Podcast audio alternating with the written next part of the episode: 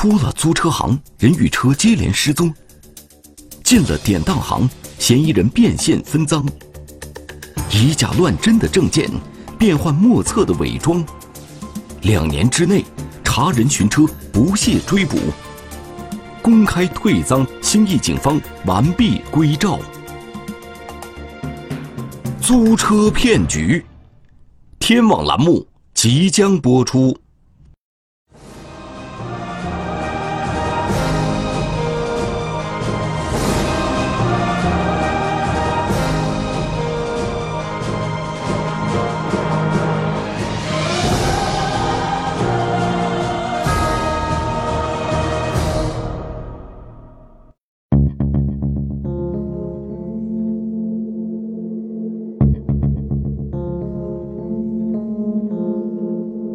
这家租车行位于兴义市丰都附近的城乡结合部，开业半年来生意并不景气，但老板的大部分时间都在等待着客户上门。二零一七年二月二十七日这天中午，一辆白色的小轿车停在了蛋老板的租车行门前，车上有两男一女，共三个人，那名女子坐在后排座，并没有下车。下来就问我，然后有没有车租，然后我就跟他们说有，就问他们需要什么车。但老板见来了生意，马上热情地招呼对方。咨询过后，这两个人决定租用一辆公里数在四万左右、八成新的白色越野车。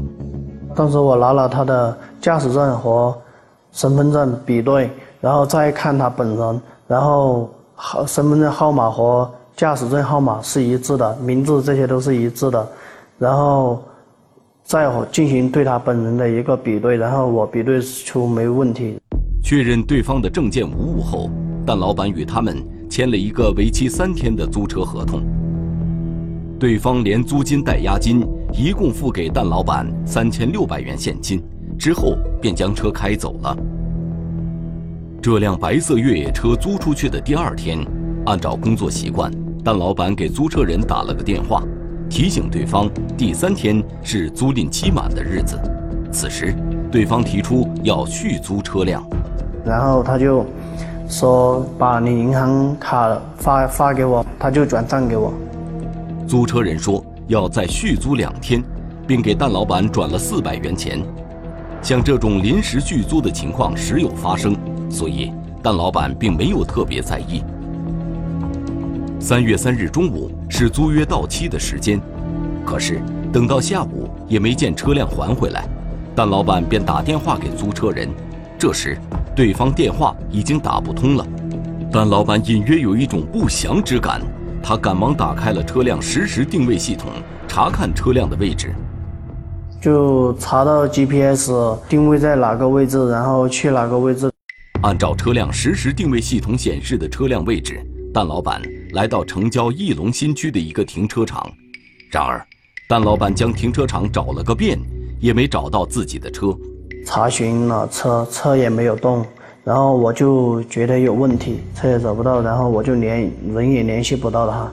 蛋老板意识到车辆的实时定位系统可能已经被人为破坏了，这个停车场应该是白色越野车最后出现的位置。情况不妙。但老板马上去派出所报了案，受害人这边就提供了相应的这些合同，还有这些当时来租车的身份证复印件。兴义市公安局经侦大队的民警对租赁合同、手续以及租车人留下的证件复印件进行了核查，这一查果然查出了问题，其中他的这个身份证号码就是错误的，根据他提供的这个号码。在我们的这个相关的人口系统里面，啊，进行查询就查不了这个人。经过核查，民警确定租车人在这份合同上留下的姓名和证件号码都是假的，而且租车人按在合同上的手印也有问题，看着比较模糊，就跟我们平时办案然后起笔录时候按手印的这这个就有所区别。民警怀疑模糊的手印是租车人刻意伪装形成的，目的就是为了非法占有车辆。经过实地调查，民警发现，蛋老板的租车行既没有申请配备身份识别仪，也没有安装监控，安防措施十分薄弱。就在警方苦于寻找案件突破口的时候，类似的案件却接二连三地冒了出来。在短短半个月时间内，兴义及周边义龙新区等地，又有多家租车行的二十辆租赁车辆被骗丢失，涉案价值。高达一百多万元。所有犯罪嫌疑人是使用了假的身份证件，呃，签订租赁合同，没有真实身份。第二个是，呃，因为这个他受害人是租车到发现被骗，有一个很长的这个周期，所以给这个案件带来了一定的难度。经过案件梳理，警方发现。这些被骗的租车行老板与蛋老板的遭遇十分相似。一个女的，两个男的，嗯，然后他就是说用两三天吧，但是交了三天的钱，然后租了我一辆北京现代车，然后说的是用了三天，然后租期了五天都没还。他就出示他的证件，我看了也是正常的。然后他签了合同之后，他把那个车就开走了。这些案件爆发时间集中，案发地点临近，作案手法类似，嫌疑人大都是两男一女同行，所以很有可能是同一伙嫌疑人所为。于是，警方决定将这些案件并案侦查。通过梳理嫌疑人留在这些租车行的证件复印件，民警从中发现了几张相同的面孔。有好几个受害人来报案提供的这个信息里面，他有重合的。都是同一个人，但是他只是衣着不同，但是他的提供的这个身份证相片或者驾驶证的相片都是一样的。虽然这些身份证和驾驶证上的名字和号码都不一样，但是从照片上看却是同一个人。警方分析，这伙嫌疑人用不同成员的照片制作了多个假身份证和驾驶证，然后用这些假证件到各个租车行行骗。不过，为了骗过租车行老板对证件的当面审查，照片上的人与实际租车人应该是同一个人。可以说，除了照片是本人之外，其他信息都是假的。当时这个我们通过梳理那个合同上的电话，然后大部分是关机的，然后我们发现有的电话跟案件根本没关系。这个我们拨通过去，或者经过那个排查找到电话真正的机主，这个人家根本不知道怎么回事儿。这个就有可能是犯罪嫌疑人签合同的时候胡乱留的一个电话。虽然这伙狡猾的嫌疑人在行骗中尽可能的抹去了自己的身份信息，但是他们真实的照片还是给警方留下了一丝追查的线索。根据那个受害的那个租赁车公司老板的那个陈述，这个每次来租车不会是单人来，一般都有人陪伴，所以我们估计可能。当时估计可能作案人在在这个五六人五五六个人左右。最终，经过对照片资料的汇总分析，警方发现这个租车诈骗团伙一共有八个人。不过，这些复印件上的照片大多模糊不清，分辨工作并非轻而易举。失踪车辆现身典当行，当车人正是租车人。找办假证的，把办一个假的登记证书啊，或者是假的这个行驶证这些，然后就拿去找人，找人把这个车当出去，当出去就就拿会把钱拿到手了。照片模糊，比对艰难，嫌疑人总在似与不似之间。所以我怀疑犯罪嫌疑人在作案的过程当中，这个对自己的相貌进行了一些修饰或者呃伪装。租车骗局，天网栏目正在播出。二零一七年三月，在短短半个月的时间内，贵州兴义、义龙新区等地先后有二十一辆租赁车辆被骗丢失，涉案价值高达一百多万元。在兴义市公安局经侦大队调查期间，兴义市的蛋老板在兴义市车辆租赁协会的帮助下，找到了自己的白色越野车。三月二十四日，蛋老板带着车辆的手续赶到下武屯附近的一家典当行。他被骗丢失的车就在这里，他以为很快就可以把自己的车取回来，没想到却遭到了典当行老板的拒绝。当时我也把这个车的真实手续拿出来给他看，然后他也把那个手续拿出来了。典当行老板手里也有一套车辆手续，而且和蛋老板手里的一模一样。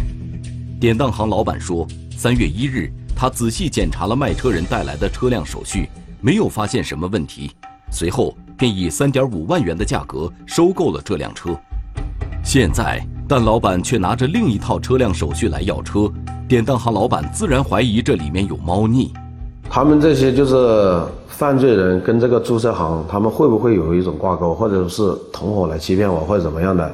但是当当他们来拿车的时候，他们的损失没有了，然后我自己的损失，我当时还不知道怎么办。对于手续的真假和车辆的所有权，双方争执不下，最后只得报警。警方经过辨别证实，蛋老板手中的车辆手续是真实的，而典当行老板手里的手续是伪造的。原来这伙嫌疑人玩了一把空手套，用假的身份信息把车从租车行租出来，然后再用假的车辆手续把车卖给典当行，从中获利。租车行和典当行无疑都是这起案件中的受害者，双方都有损失，因为你们是受到同一伙人、同一个人对你们进行实施这个犯罪行为，那么你们都是受害者。那么既然公安机关啊介入了。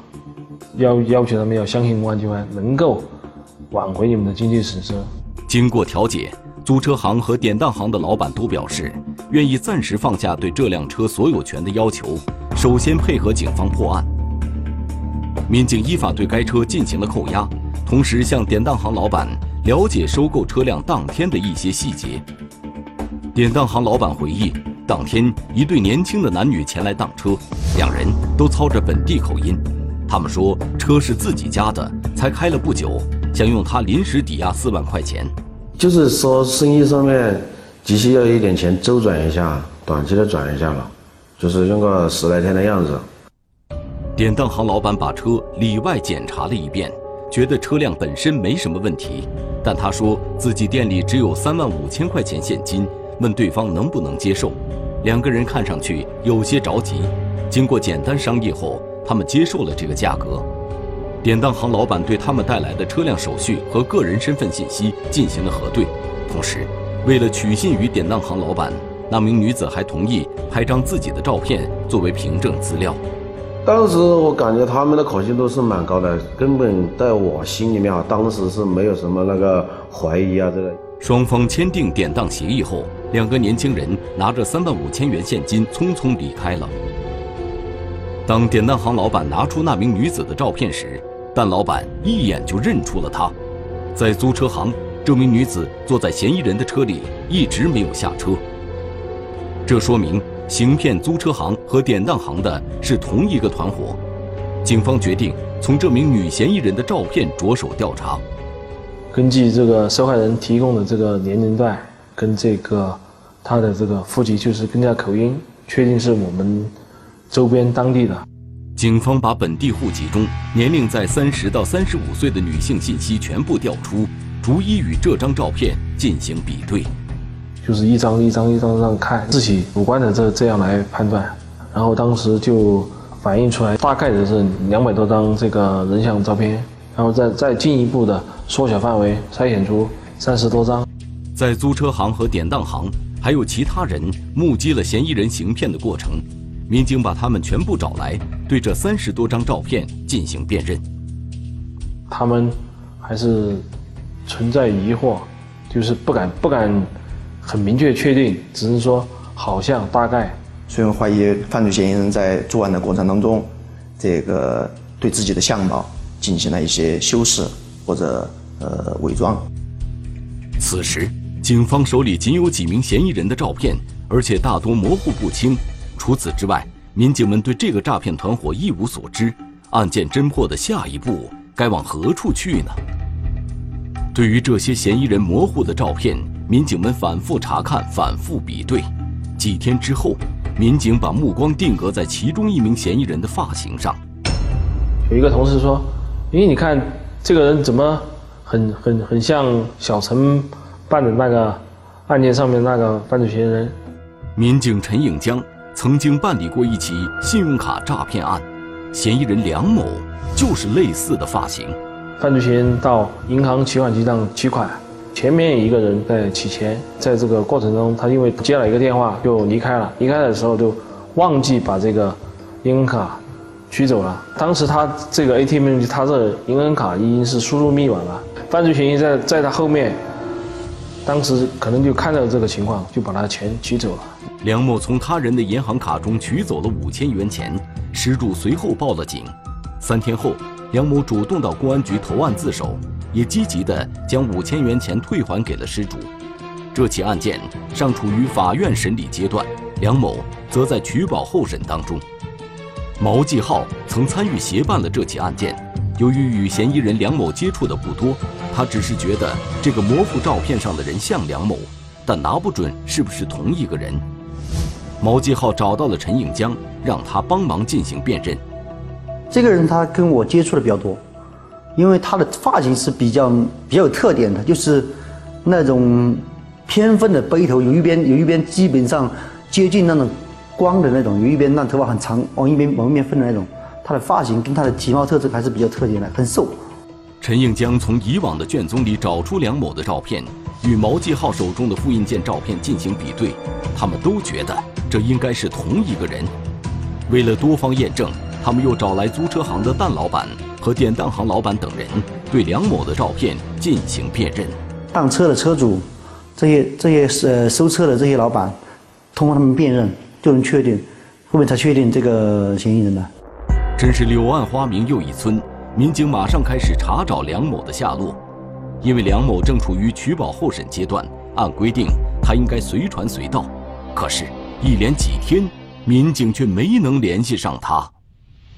一条可疑的住宿信息暴露嫌疑人藏身之处。比对下来，然后就发现就是我们要找的这个嫌疑人。束手被擒，早知自己难逃法网。他已经预料到不知道什么时候就会找到他。他说这这一天早晚就要会到来的。乘胜追击，一天之内，三名嫌疑人相继归案。在这个案件里面，应该是这个主要的呃推手，然后也是主要的组织者。租车骗局，天网栏目正在播出。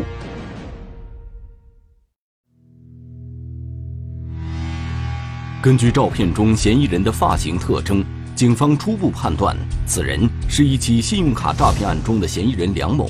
而处于取保候审阶段的梁某，此刻却下落不明了。打他的电话就是，就处于这个关机状态。反反正这个打了好几天，同时也打了他当时的担保人，也打不通，也是也属于这个停机状态。这个东西我们就觉得很奇怪。电话联系不上，民警便赶到梁某位于翼龙新区的家中了解情况。到了他们家里面，然后反映，他就是就是取保候审以后，就是出来几天以后，就消失了，就不在了。我们跟他一起的这个人，这这个担保的这这这这名啊女性也不在了。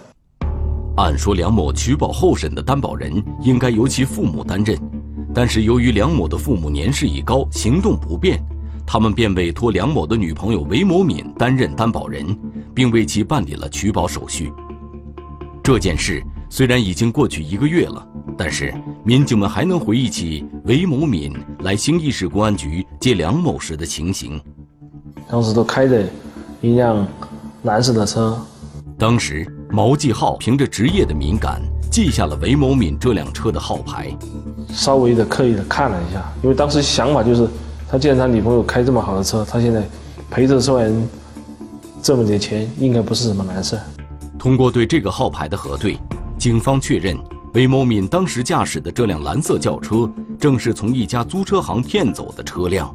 从其他案件以后，也反映就是他们在去租车或者是抵押的过程中，都开着。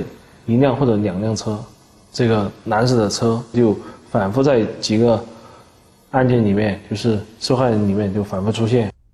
在为梁某办理取保手续时，韦某敏留下了证件照片。通过几家租车行老板的辨认，他们一致确认韦某敏正是诈骗团伙中的一员。当时觉得有动力了，有有有劲头了，觉得这个案件现在有重大突破了。二零一七年二月份，梁某被取保候审。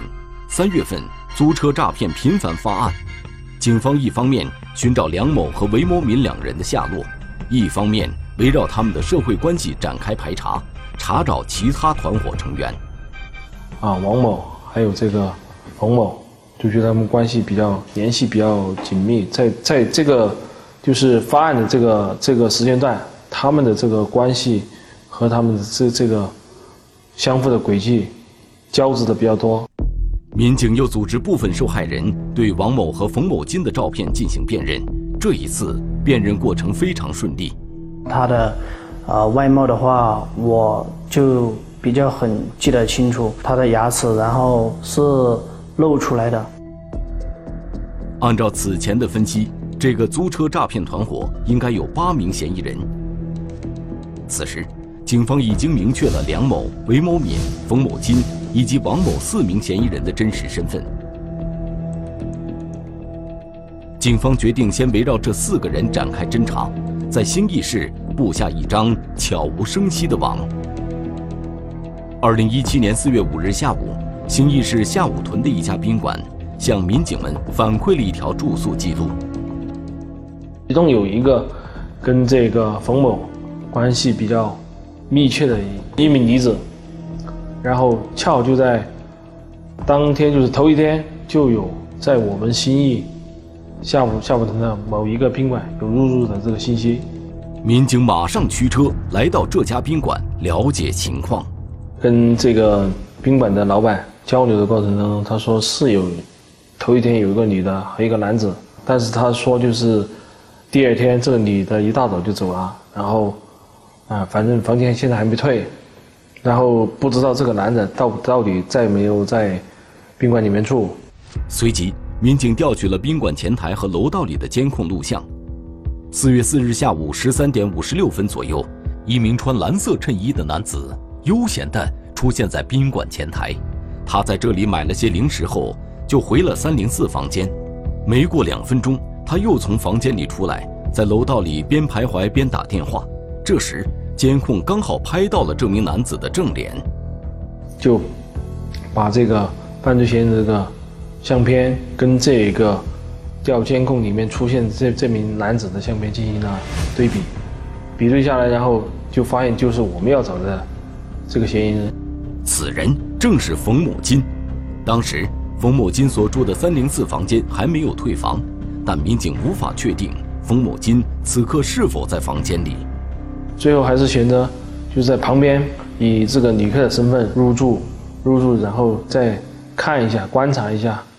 四月五日下午十七点四十九分，一名民警扮作住宿客人从走廊经过，趁机把耳朵贴在三零四的房门上听了听，但是没有听到房间里面有动静。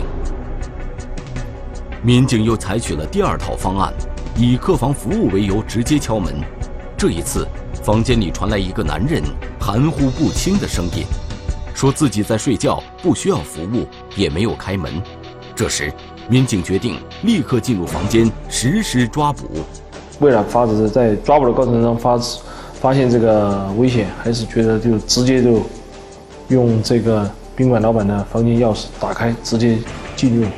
十八点零二分，民警鱼贯而入，将正在睡觉的冯某金抓获。随后，民警对冯某金进行了突审。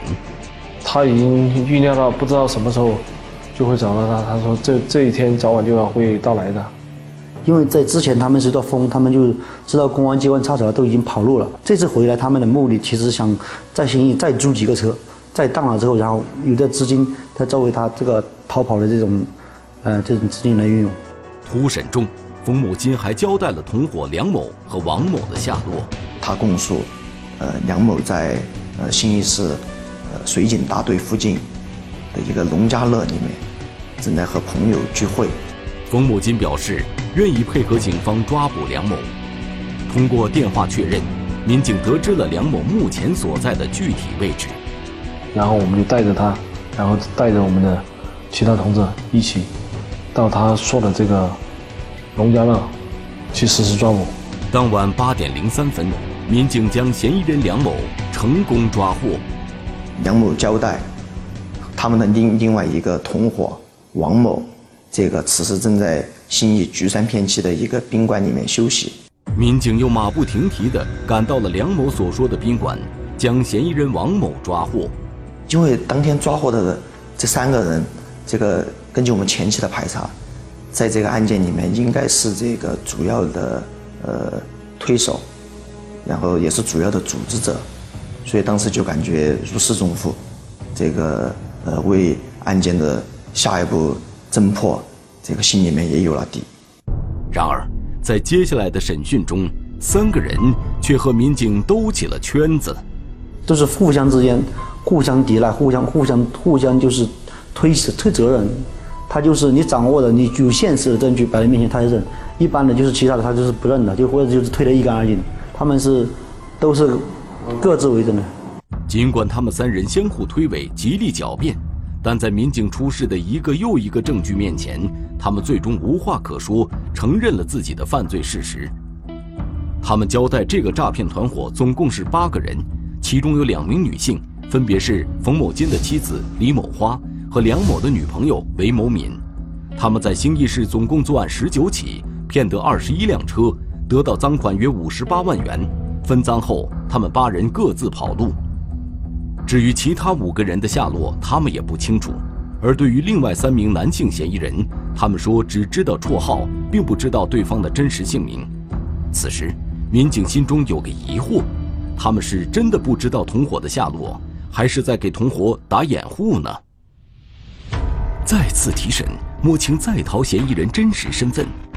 犯罪嫌疑人就基本上就把我们就是还不掌握、还不确定的犯罪嫌疑人一些真实身份，就把他交代出来。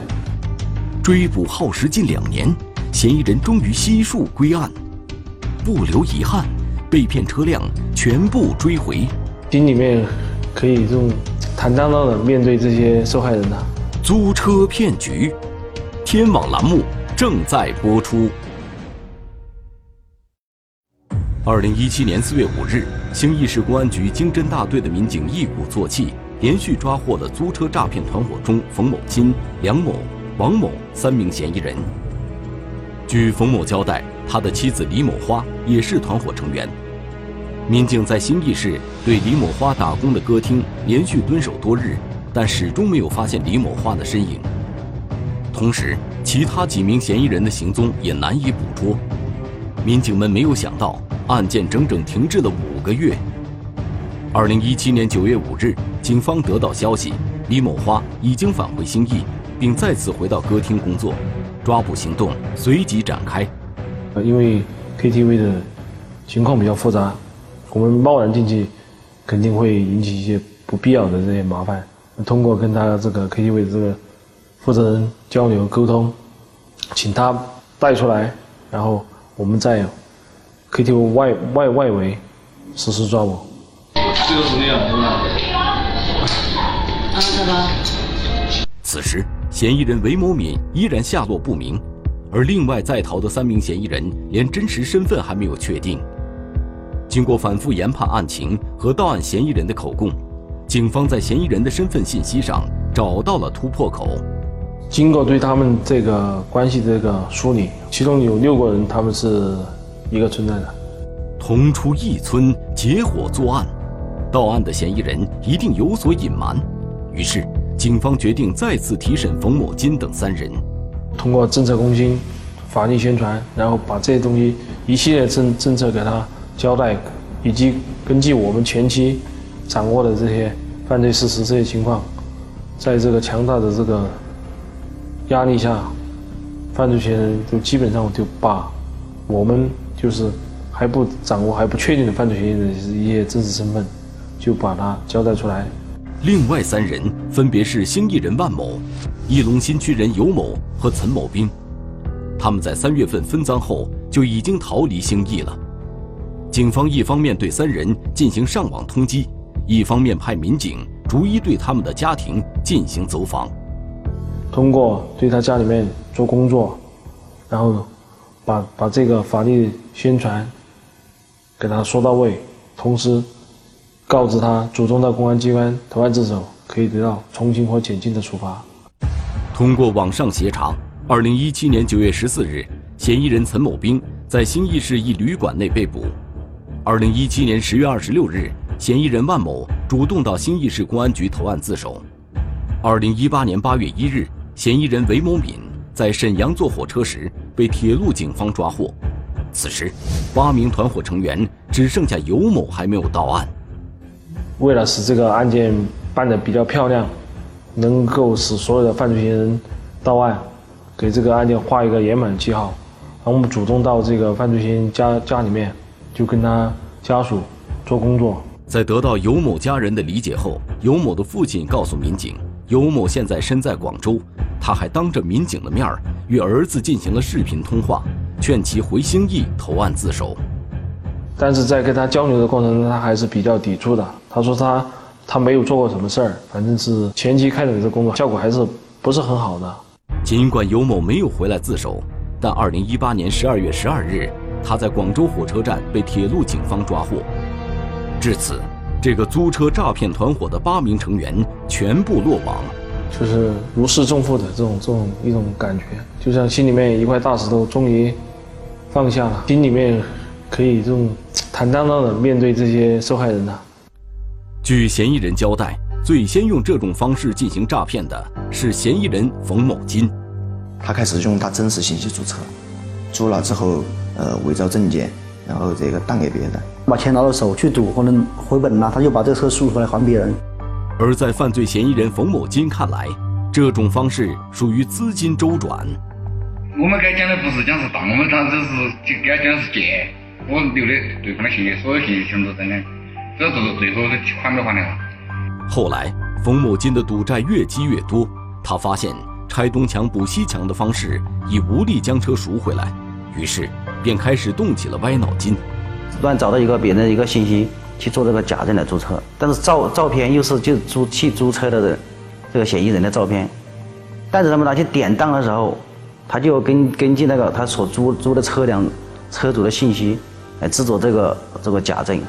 然后典当出去，他们也怕去多了怕露馅，所以他们积极的拉拢身边一些人，来替他们租车或者典当车，然后再呃进行租车典当这个骗骗取钱钱财之后，再适当给他们一千两千的那个好好处费。为了在租车时不留下自己的真实信息，租车前他们对指纹进行掩盖。还采取戴假发、化妆、变装等方式进行伪装，在作案地点上，他们也有所选择。路的话，我们选择乡下那些偏僻的地方，那些证件不咋样，不要证件不是很过关那种地方。嫌疑人虽然机关算尽，但最终还是难逃法网。二零一七年九月六日，兴义市公安局召开退赃大会。将悉数追回的二十一辆车全部发还给受害人，为受害人挽回经济损失一百多万元。近几年来，我们全市的这个租赁车行业不断的增加，呃，它的这个行业的这个竞争也不断的呃加大，呃，这有些租赁车公司，它为了这个抢生意，呃，就放宽了这个租赁的这个呃手续和程序。呃，所以导致了出现了一些行业的漏洞，让犯罪分分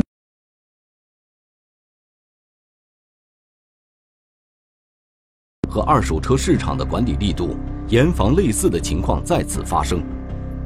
二零一八年十二月四日，兴义市人民法院依法作出判决，冯某金等八人犯合同诈骗罪，分别被判处有期徒刑一年两个月至六年六个月。